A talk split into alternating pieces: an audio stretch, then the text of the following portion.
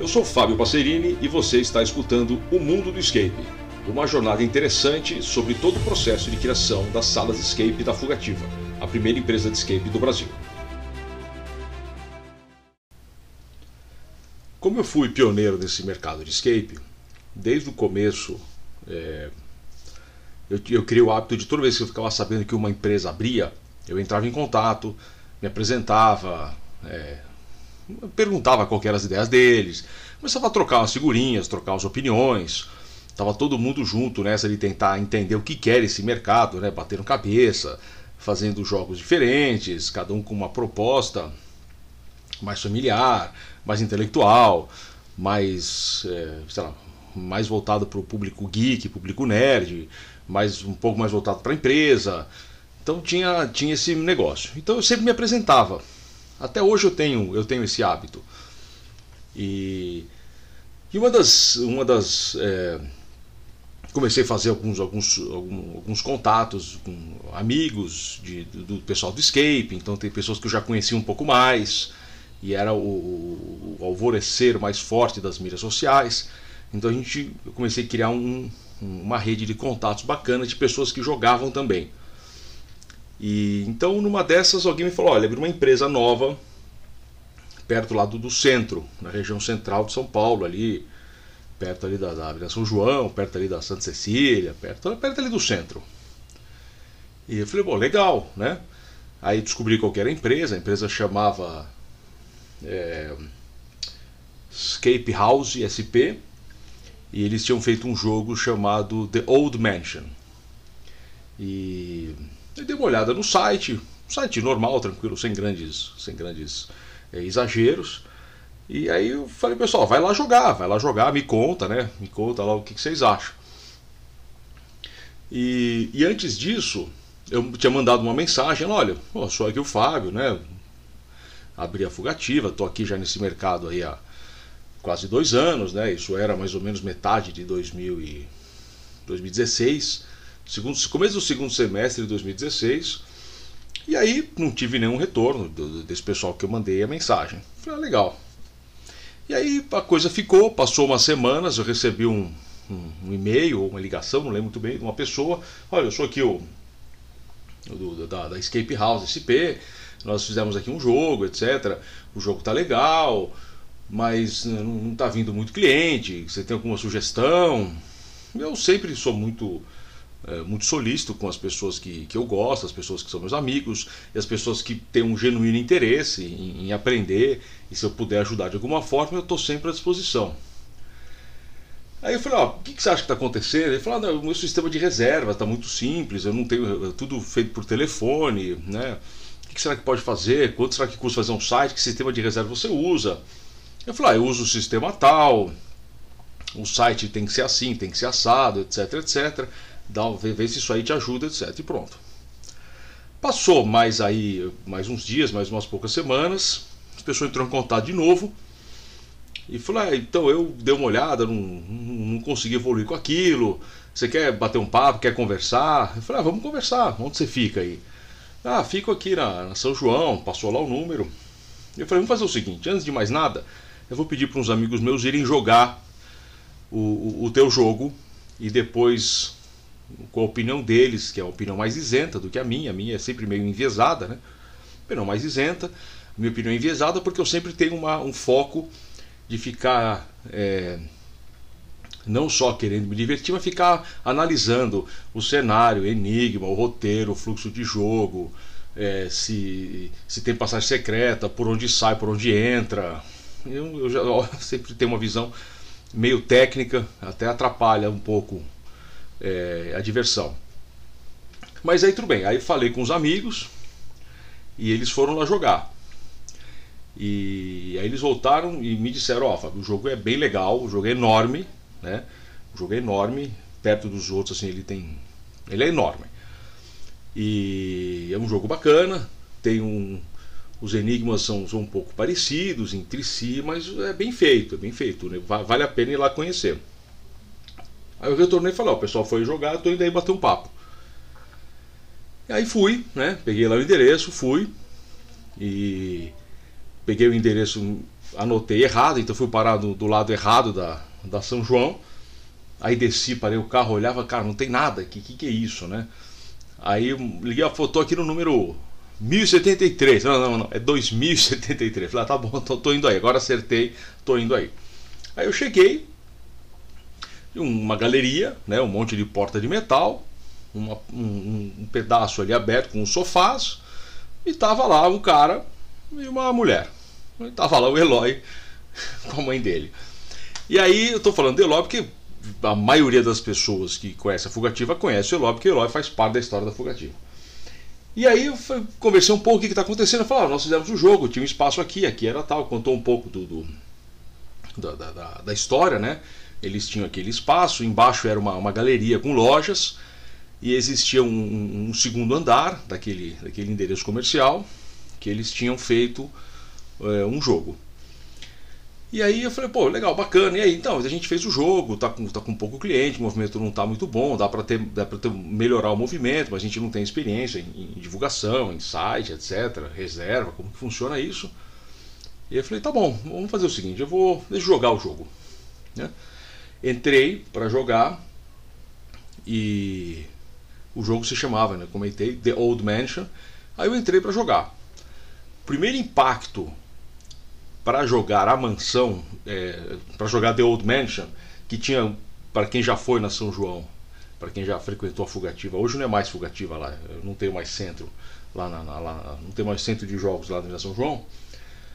Mas para quem foi, entrava naquela galeria e até o final dela, subia uma escada sinistra, meio no escuro, chegava no segundo andar, onde só tinha uma porta, e você entrava, aquele impacto era sensacional.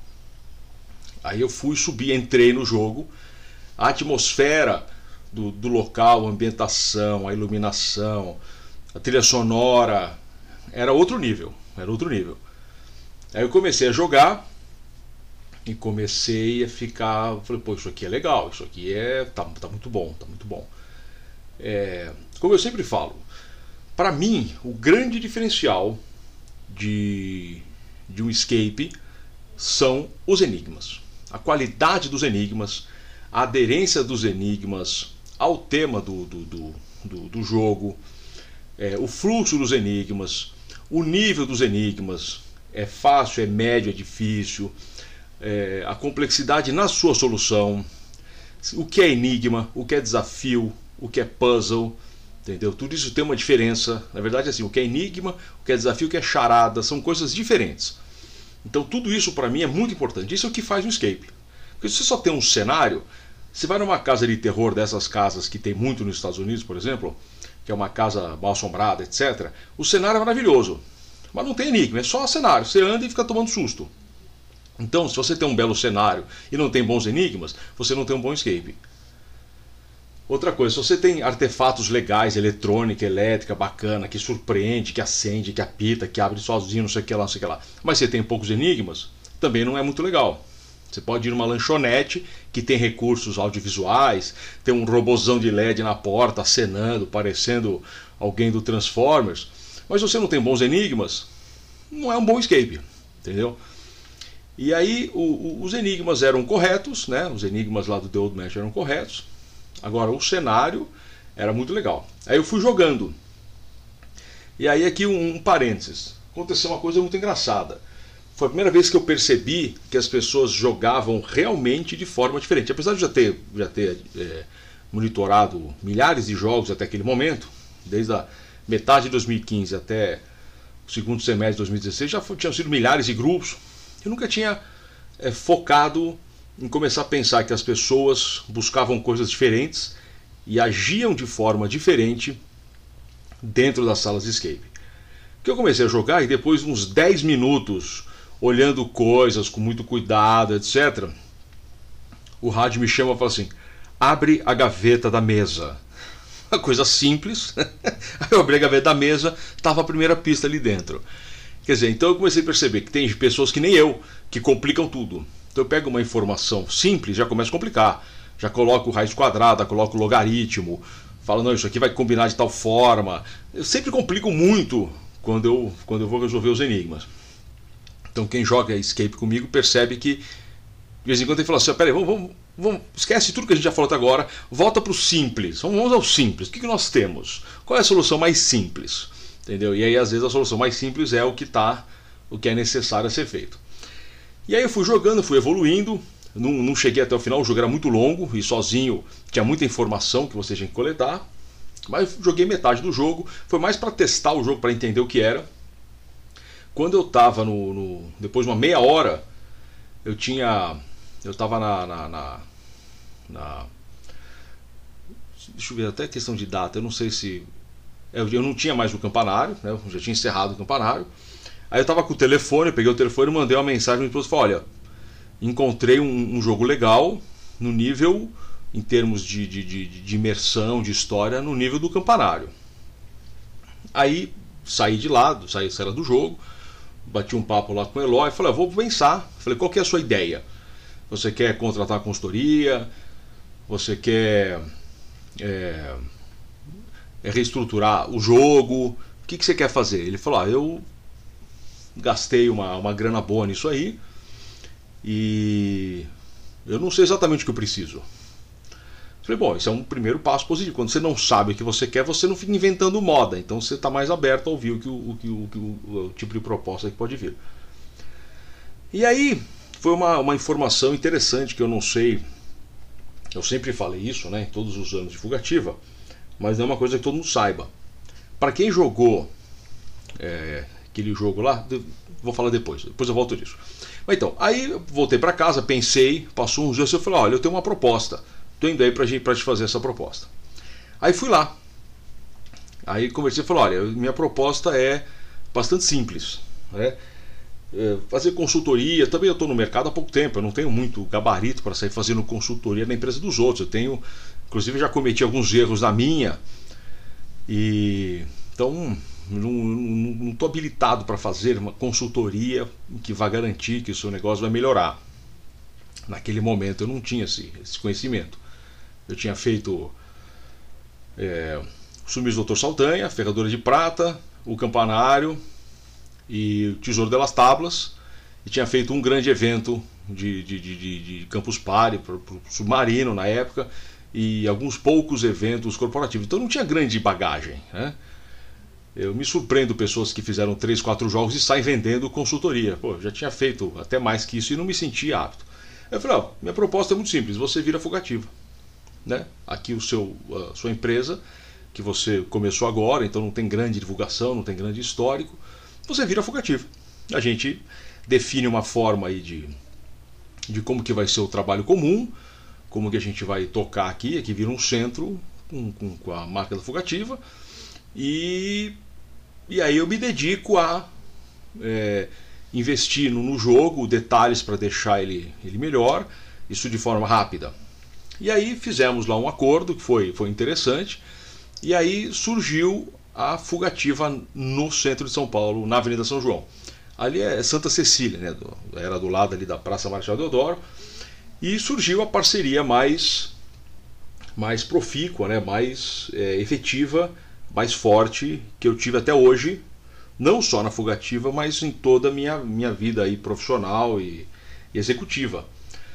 O Eloy e eu ficamos sócios dessa época, né, final de 2016 até o final de 2021. Foram mais de cinco anos de, de parceria, de sociedade. Fizemos muitos, muitos projetos juntos. E a cada projeto que a gente fazia, a gente aprendia mais, incorporava mais conhecimento. A parceria foi, foi desfeita por mim no final de 2021 porque eu saí desse mercado de centro de jogos de entretenimento fixo. Então ali a São João continuou com, com continuou dele, né? Ele continua operando agora com, com outro nome, outra bandeira e os, os jogos estão lá ainda. Mas nessa época, final de 2016, eu praticamente mudei para o centro durante uma semana. Nós ficamos uma semana em cima do jogo, é, remodelando enigmas, fluxo de jogo, colocando alguns artefatos, um pouco de, de, de elétrica e eletrônica além do que ele tinha feito, e para lançar o mais rápido possível. Então foi, foi uma semana de muito trabalho, intenso, E foi a primeira vez que eu efetivamente peguei um jogo e reorganizei, reconstruí o jogo sem, sem mexer em cenário, sem nada. Nós, eu praticamente reorganizei a parte de enigmas e de fluxo de jogo. E daí surgiu Mansão Esquecida. Nós aproveitamos o mesmo o mesmo nome, The Old Mansion, na história de que estavam sumindo pessoas na região central e tudo levava para esse ponto focal, que era uma mansão que supostamente estava abandonada, mas na verdade não estava. E, fiz, e lançamos Mansão Esquecida. Mansão Esquecida até hoje foi um dos maiores sucessos da Fugativa e nós não sabemos exatamente por que ele foi um sucesso e nós não, por até não, não identificar exatamente o que aconteceu, o que aconteceu aquele fenômeno de, de, de, de aquele frenesi de, loucura naquele lançamento de Mansão Esquecida, nós nunca conseguimos replicar aquela, aquele fenômeno de, de escape. Até hoje, o, a Mansão Esquecida ficou disponível se não me engano, de outubro de 2016 até julho de 2017. Quer dizer, nós estamos. Estou gravando aqui esse, esse podcast no começo de 2023. Então você vê, faz mais de cinco anos e até hoje as pessoas falam de Mansão Esquecida. Virou uma referência, virou um, um, uma forma de, se, de, de falar de escape. Toda vez, que alguém, toda vez que alguém comenta alguma sala, fala assim, então, mas a Mansão Esquecida era outro nível. Porque era outro nível. Uma curiosidade: todo o jogo, tudo que existia ali dentro, antes de se tornar fugativa, foi feito por uma única pessoa. O Eloy construiu tudo que existia ali sozinho. Desde paredes, parte elétrica, a parte de cenários, parte de decoração, instalação de, de câmera de controle, é, sistema de som, é, coleta de objetos. O espaço tinha mais de 100 metros quadrados, era enorme. Tinha, se não me engano, seis ou sete ambientes. Tinha um ambiente que era.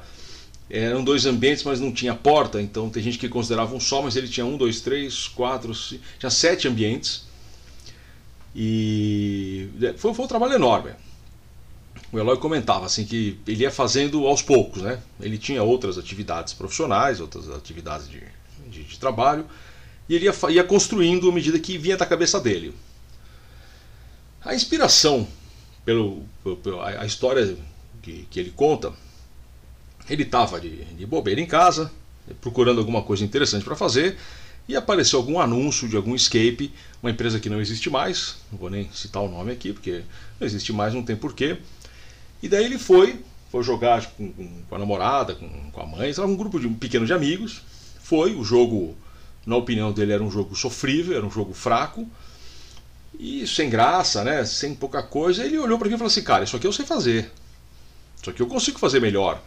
Estou com um espaço lá que não, não, não tem previsão de ser utilizado. Embaixo, lá no, no endereço dele, tinha as lojas. Em cima, estava vazio. Ele falou: Cara, vou fazer isso. Vou fazer isso. E ele é um, um entusiasta do, de, de jogos tipo é, Resident Evil e The Division, jogos de, de, de exploração, jogos de, de tiro, jogos de, de, imersão grande, geralmente jogos em primeira pessoa. Então ele idealizou o jogo The Old Mansion, que depois virou Mansão Esquecida, como uma. foi muito inspirado no, no universo de Resident Evil. Então, para quem para quem conhece, os, principalmente os, os, games, né, o jogo era muito inspirado nisso.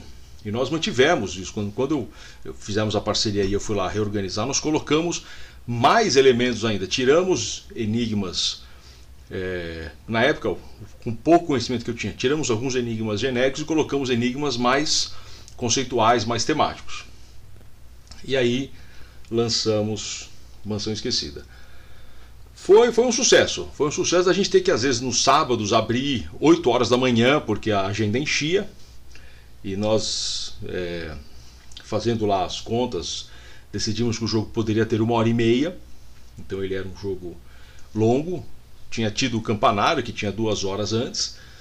Mas até então no mercado não tinha. Tudo era jogo de uma hora, tinha locais até com jogos de 40 minutos. Então nós fizemos a Mansão Esquecida com, com uma hora e meia. Uma coisa interessante quando a gente foi lançar o Mansão Esquecida nós resolvemos fazer um, um vídeo briefing. Na época a gente fazia pequenos vídeos curtos que as pessoas assistiam antes de entrar na sala.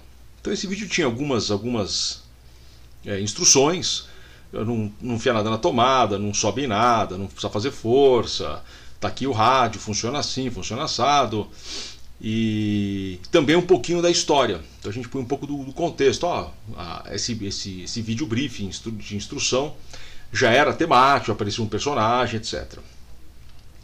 Em O Campanário, nós tínhamos feito um vídeo mais, mais longo, mais elaborado, que mostrava uma jornada de uma equipe entrando no campanário e acontecendo tudo errado. E aí resolvemos fazer a mesma coisa para a Mansão Esquecida.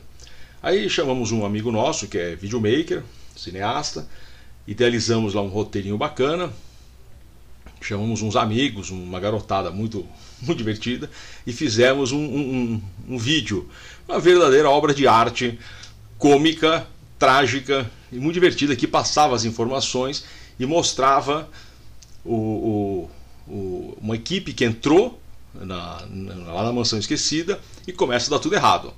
Então a pessoa começa a ser arrastada, levar tiro e some, etc. E foi a primeira vez que nós colocamos. Não, segunda vez, porque no campanário também aparecia. E nós colocamos também nesse vídeo a figura mais emblemática do, do que depois se chama se, se começou a se chamar de Fugaverso, que é o universo dos personagens da Fugativa. Depois de dezenas de jogos, então tem personagens que aparecem. E no final do filme aparecia um soldado ali dentro, que era o que o soldado que estava ali da, na mansão esquecida, que era o soldado que os jogadores tinham que evitar quando você estava jogando, ele que estava ali dentro controlando todo aquele, aquele aquelas instalações secretas e aparecia também o Dr. Saldanha no, último relance, e aí a coisa acabava o vídeo e o pessoal tinha que, tinha que entrar. A sensação de assistir aquele vídeo, que era, era um vídeo divertido, amador, bacana, de você, era engraçado de você, você ver, era gostoso, você entrava já um pouco no clima, e depois você subia aquela escada quase no escuro, com luz falhando, e entrava no jogo, era indescritível. E na época a gente ainda trancava a porta. Um cara entrava numa sala relativamente pequena, trancava a porta e falava, cara, e agora o que, que eu faço? E a gente, no, na época a gente deixava, quer dizer, é, permitia que entrassem grupos grandes. Então às vezes vinham grupos de 10 pessoas, 12 pessoas, vinha um, um batalhão para jogar. E o, o, espaço comportava. Depois a gente foi, foi percebendo que a quantidade de pessoas não pode ser definida pelo tamanho do jogo mas assim pelo fluxo do jogo em si.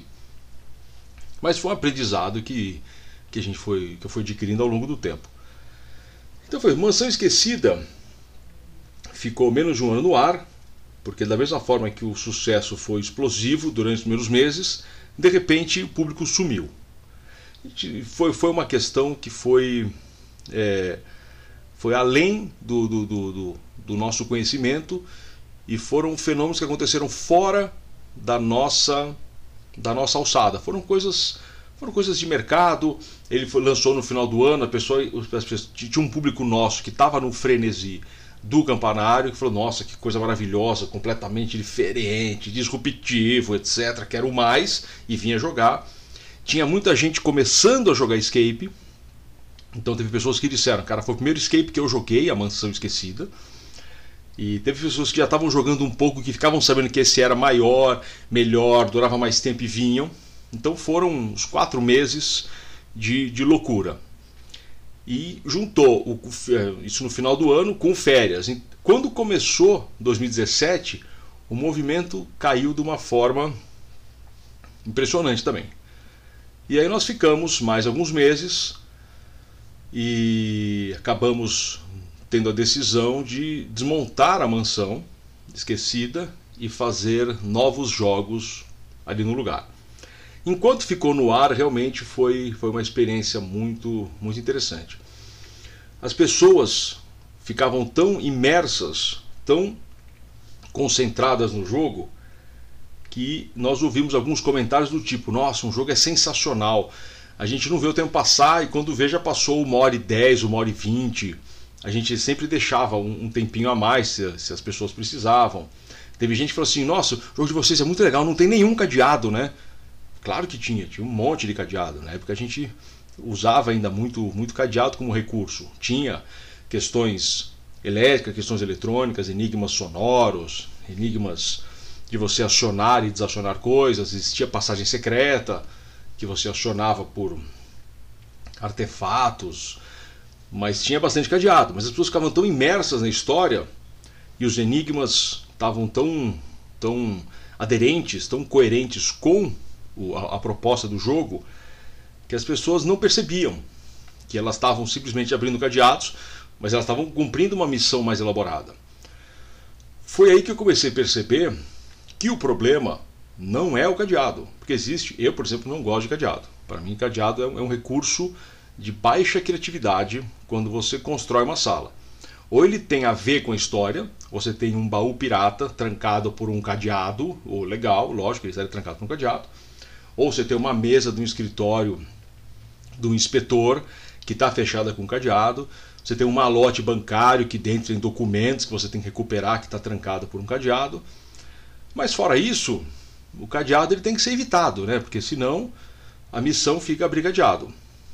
Só que além disso, se você tem um bom enigma, você tem uma boa forma de apresentar o problema que tem que ser resolvido, o cadeado ele fica simplesmente um meio de você permitir que o grupo, permitir que a pessoa se debruce sobre aquela, aquela etapa da missão, resolva ela de uma forma divertida, de uma forma leve, desafiadora na medida certa e abra o cadeado. Isso você percebe assim, quando você vê umas pessoas jogando e está todo mundo o tempo inteiro mexendo num cadeado, alguma coisa está errada. Eles não sabem o que eles têm que fazer e eles estão experimentando números meio aleatórios, ou chutando, ou tentando entender um enigma que às vezes é, é, é mal feito, ou é, é, ou é pobre em, em, criatividade, e fica experimentando e uma hora funciona. Eu, quando vou jogar algum jogo e tem esse tipo de situação, que você olha um enigma é, que não está legal, e aí você tem um cadeado, sei lá, de quatro números, que é o cadeado mais comum que tem. E aí você fala, então tenta assim, não, tenta assado, tenta de trás para frente, agora tenta não sei o que, agora inverte. Ah, deu. Alguém fala assim, mas por que, que deu? Sei lá, também não entendi direito, mas abriu, vamos em frente. É frustrante. O ideal é quando você se debruça sobre o enigma, você olha para um mapa na parede, você tem os cartões postais, ou você olha uma carta com, com, com palavras escritas de uma forma diferente, ou você, você consegue ouvir uma mensagem em código Morse, e aí você decodifica isso, porque tem informações de, de número de, das portas do, do, do, escritório em código Morse, e aí você identifica. Aí você chega no cadeado e abre ele na hora, porque você sabe o que tem que fazer. Você não fica no cadeado insistindo, você fica no enigma. E aí, hora que você faz a conexão do que você tem que resolver, você tem certeza da resposta, e você vai no, enigma, vai no cadeado e abre ele imediatamente. Então, isso também foi um aprendizado que eu tive com, com a mansão. Uma outra curiosidade: o enigma final da mansão foi um, um exemplo do que não fazer numa sala de escape. Eu jogava muitos jogos digitais, eletrônicos na época, até porque não tinha muito jogo para jogar, e para aprender eu jogava muito. E tinha um jogo que não existe mais, foi, foi apagado da internet, que tinha etapas muito interessantes, para quem gosta de enigma. Etapas cabeça mesmo, etapas complexas. E eu peguei um, uma dessas etapas, simplifiquei um pouco, porque ela, ela era muito trabalhosa, ela demandava tempo para se fazer aquilo. Mas o enigma final da mansão, ele era trabalhoso, ele era intelectualmente desafiador e ele tinha uma visão lógica é, meio, meio não, não muito fácil de você entender o que, que tinha ali atrás, o que, que você tinha que realmente fazer. E até hoje as pessoas é, brigam comigo, no bom sentido. Fala, cara, aquele enigma final era muito difícil, hein? Então tinha pessoas que ficavam às vezes 10, 15 minutos no enigma final, não entendiam, e você tinha que digitar um teclado para liberar a porta de saída. E aí eu percebi que o final do jogo não pode ser uma trava. E dali para frente nós colocamos, é, eu incorporei no, nos meus jogos uma um final do jogo sempre fluido. Então, assim, o primeiro enigma de um jogo é sempre fácil para ensinar, para mostrar um pouco como funciona a mecânica de um escape, e o último também sempre é fácil para dar aquela sensação que agora nós conseguimos e fomos, para não ter a frustração. Você pode ter travas no meio, você pode, aliás, é necessário que tenha, né? Tem que ter um enigma que dá uma certa trava, que bloqueia o pessoal. O pessoal fala: pera, reagrupa aqui, vamos reorganizar. O que, que nós temos? Pera, a gente está perdendo muito o foco, vamos reorganizar aqui, faz o pessoal centrar de novo. E só que o final do jogo tem que ser fluido, tem que ser rápido, tem que dar aquele, aquele aquela, aquela apoteose, tem que dar aquela questão positiva, tem que dar um frenesi legal. Depois, nossa, vamos resolver agora é isso, faz aquilo, puxa isso aqui, corre lá que eu já sei onde está isso aqui e a coisa vai. Então são aprendizados que, que a gente teve. Então foi isso. A Mansão Esquecida ficou, ficou esse tempo no ar, foi, foi super legal e foi realmente uma, uma, uma parceria de, de muito sucesso que eu fiz com, com o Eloy durante todos esses anos.